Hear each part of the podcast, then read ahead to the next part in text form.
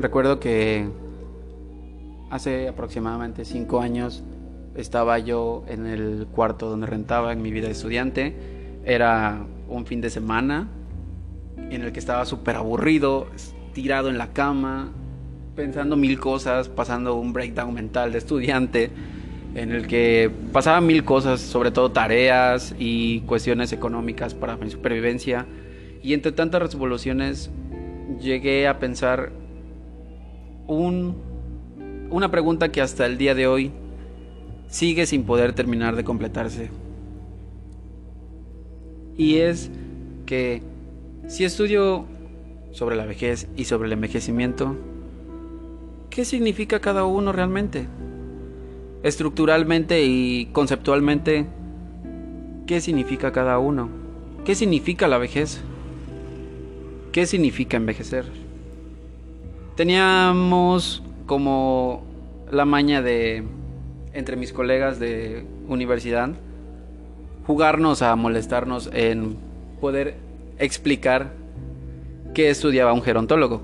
Y en muchas ocasiones no terminábamos de dar un concepto muy bien estructurado y nos reíamos de nosotros mismos. Pero cuando hablábamos sobre poder explicar la vejez, no no lográbamos tener un punto de acuerdo porque los dos entendíamos que era muy difícil y muy incompleta la información que teníamos para poder estructurar esta palabra y esta vivencia que nunca vamos a poder terminar de poder cerrarla al completo.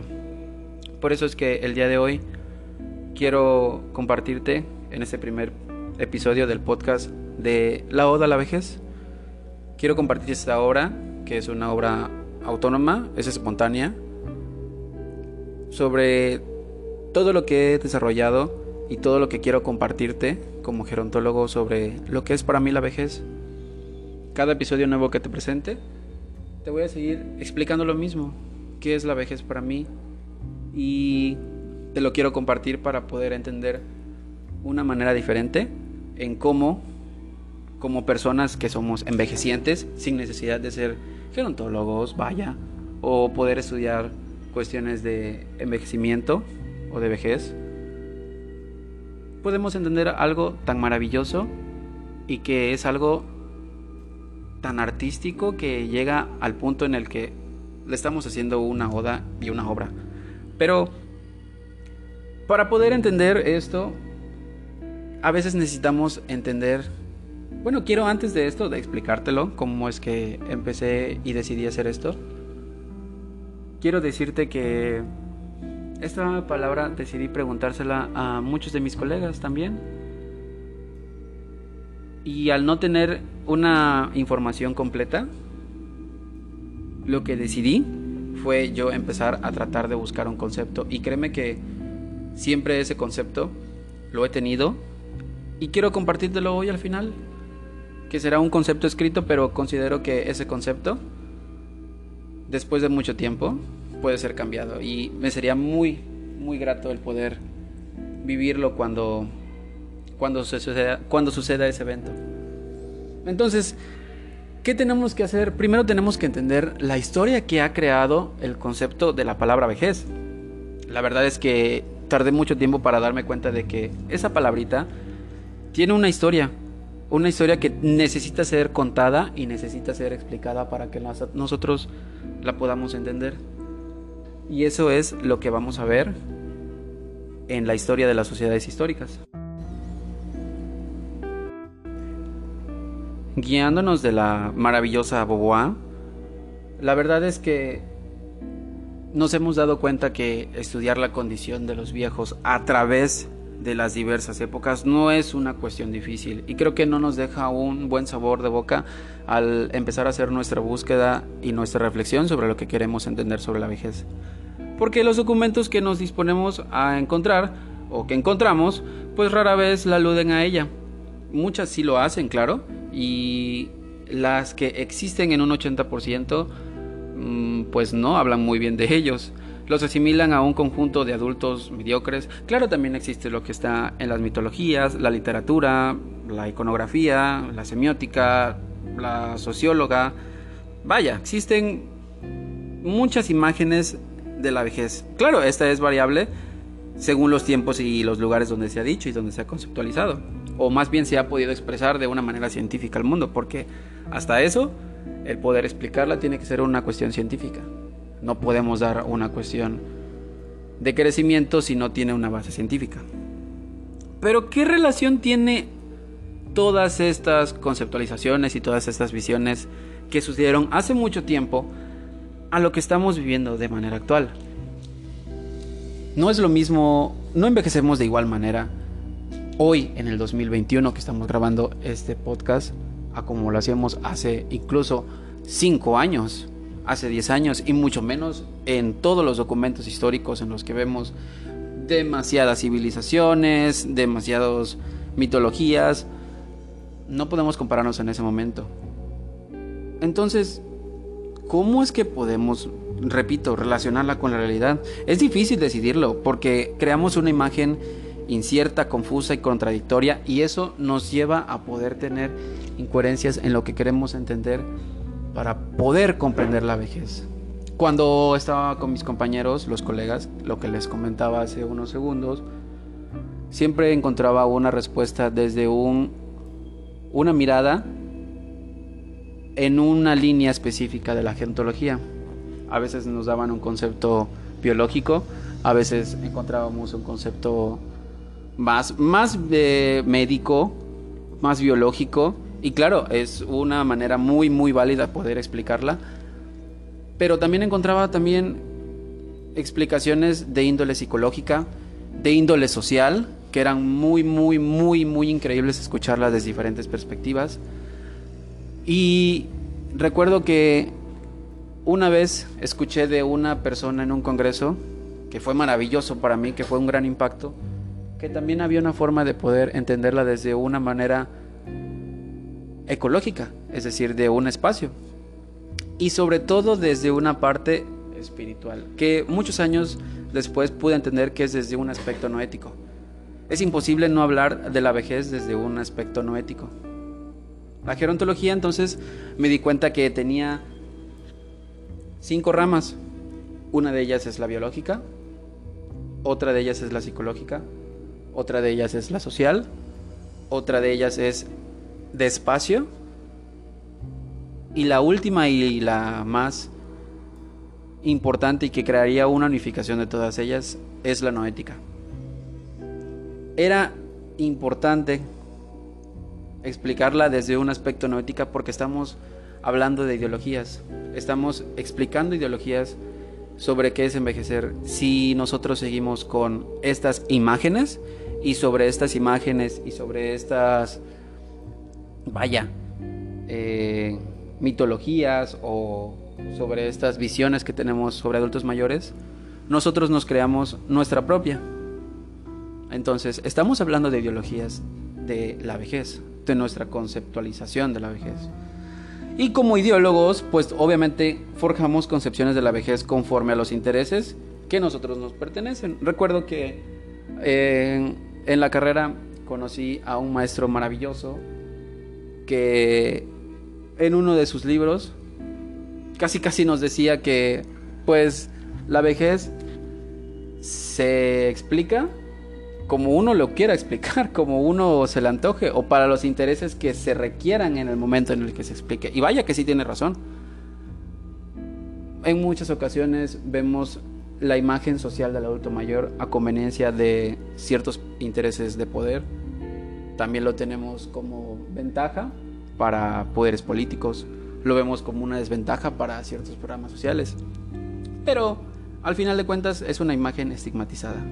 Por otro lado, lo ponemos a verlo desde un aspecto psicológico e incluso podemos ver experiencia, muy buena creatividad, muy buenas historias de vida. A muchas personas nos apasionan el poder conocer historias de vida con personas y cuando llega ese momento tienes una conexión tan increíble con las personas y si son personas adultas mayores te brindan una satisfacción de poder entender un punto que tú ni siquiera sabías.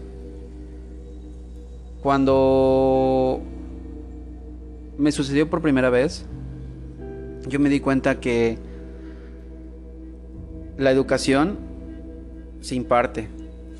Los sentimientos en ti crecen para poder tener esa educación. Y cuando tú transmites sabiduría, tú necesitas escuchar algo y poder transmitirlo a tu manera. Y solamente así creces, compartiendo sabiduría. Por eso es que después de mucho tiempo he decidido hacer esto y a través de lo que yo aprendí, poderte compartir lo que es mis creencias, mis opiniones. Y respecto a eso, fíjate que lo traté de hacer para yo poder tener, pues vaya, diferentes formas en cómo poder explicarme, en, en poder entender la vejez. Pero el día de hoy quiero compartirte lo que para mí es la vejez. Es importante para mí, sobre todo, explicarte que este es un concepto que yo como persona lo estoy compartiendo contigo. ¿Por qué quiero decir esto? No significa que si tú estás de acuerdo con esta... Si tú estás de acuerdo con esta concepción o no estás de acuerdo, no importa. Es algo que quiero compartirte para que si te sirve de algo, pueda ser de tu interés y sobre todo de tu crecer en la formación en la que tú deseas. Porque entendemos algo. Desde el momento, y vamos a estar de acuerdo en lo que te voy a decir, envejecer es inevitable. Y esto es algo que quizás lo he dicho muchas veces, pero realmente sí, el envejecer es inevitable. Y desde un punto de vista biológico, envejecemos desde el día en el que nacemos. Pero, pues en sí, ¿qué es la vejez? Te lo voy a compartir. La vejez es un momento constante, diacrónico, sincrónico, en la vida de cada una de las personas. Por lo tanto, es heterogéneo este momento. Significa que tanto tú como yo, como la persona que está al lado de ti, la persona que vive contigo, toda tu familia, todos, todos en todo el mundo vamos a envejecer de diferentes maneras. No vamos, no vamos a envejecer igual. Vamos a saber qué es la vejez, porque también vivimos nuestro envejecimiento. Y fíjate que la vejez y el envejecimiento muchas veces dependen de ellas. No recuerdo ahorita la palabra, pero existe ese concepto en el cual uno depende de otro. ¿Pero qué es el envejecimiento? Bueno, el envejecimiento es un proceso cronológico en el que existe la cúspide y el cúmulo de vivencias, experiencias, crecimiento noético y cambios fisiológicos de manera individual. Y esta está determinada por el tiempo. Aunque suene muy absurdo, pues si no existiera el tiempo, nosotros no envejeciéramos. No sabríamos qué es envejecer. Quiero invitarte ahorita a hacer un ejercicio para finalizar este podcast en el que ahora tú pienses, ¿para ti qué es envejecer? ¿Estás de acuerdo que si es un proceso? Quisiera compartirte que yo ahorita también estoy viviendo mi momento de vejez. ¿Cómo me doy cuenta de esto? Toma un momento de seriedad, de pausa para tu vida y de pausa para cerrar tus ojos mientras escuchas este podcast. Imagina que tienes un control en tu mano, como en la película de Adam Sandler, y le pones una pausa a tu vida. En este momento de la pausa de tu vida, vamos a ver qué es lo que has acumulado de a partir de este momento hacia atrás. Y a partir de ese momento en adelante, ¿qué es lo que quieres vivir? Algo que quiero compartirte es que mientras yo estoy haciendo este ejercicio contigo, quiero decirte que yo solamente quiero seguir viviendo. Porque los cambios que han surgido hasta ahorita me han hecho convertirme en la persona que yo deseo. Y eso es lo que quiero compartirte a ti también. A partir de este momento, tú conviértete en la persona que tú deseas ser. Todo está trazado de la manera en que tú te propongas. Las metas que tú tengas van a depender de ti y de todo lo que has acumulado desde antes, tanto fisiológicamente como emocionalmente como físicamente. Entonces, propongámonos a que después de que oprimamos el botón de play a nuestra vida, empecemos a decidir por nosotros y mirar, siempre procurar por nuestra vejez. Este momento de pausa es nuestra vejez. Este momento en el que nosotros acabamos de hacer esta pausa maravillosa, estamos viviendo nuestra vejez. Si hiciéramos este ejercicio el día que tú quieras, vamos a darnos cuenta que estamos viviendo otra vez en nuestro momento de vejez. Hace cinco minutos estábamos viviendo nuestro momento de vejez. Sabíamos lo que sabíamos hasta ese momento. Ahorita estamos viviendo nuestro momento de vejez y sabemos lo que estamos sabiendo hasta este momento. La, la vejez es increíble. Terminar de explicarla a la vejez sería difícil. Por eso he decidido compartírtela en un podcast. Espero verte en la próxima cápsula de esta obra de Oda a la vejez. Y nos estamos viendo.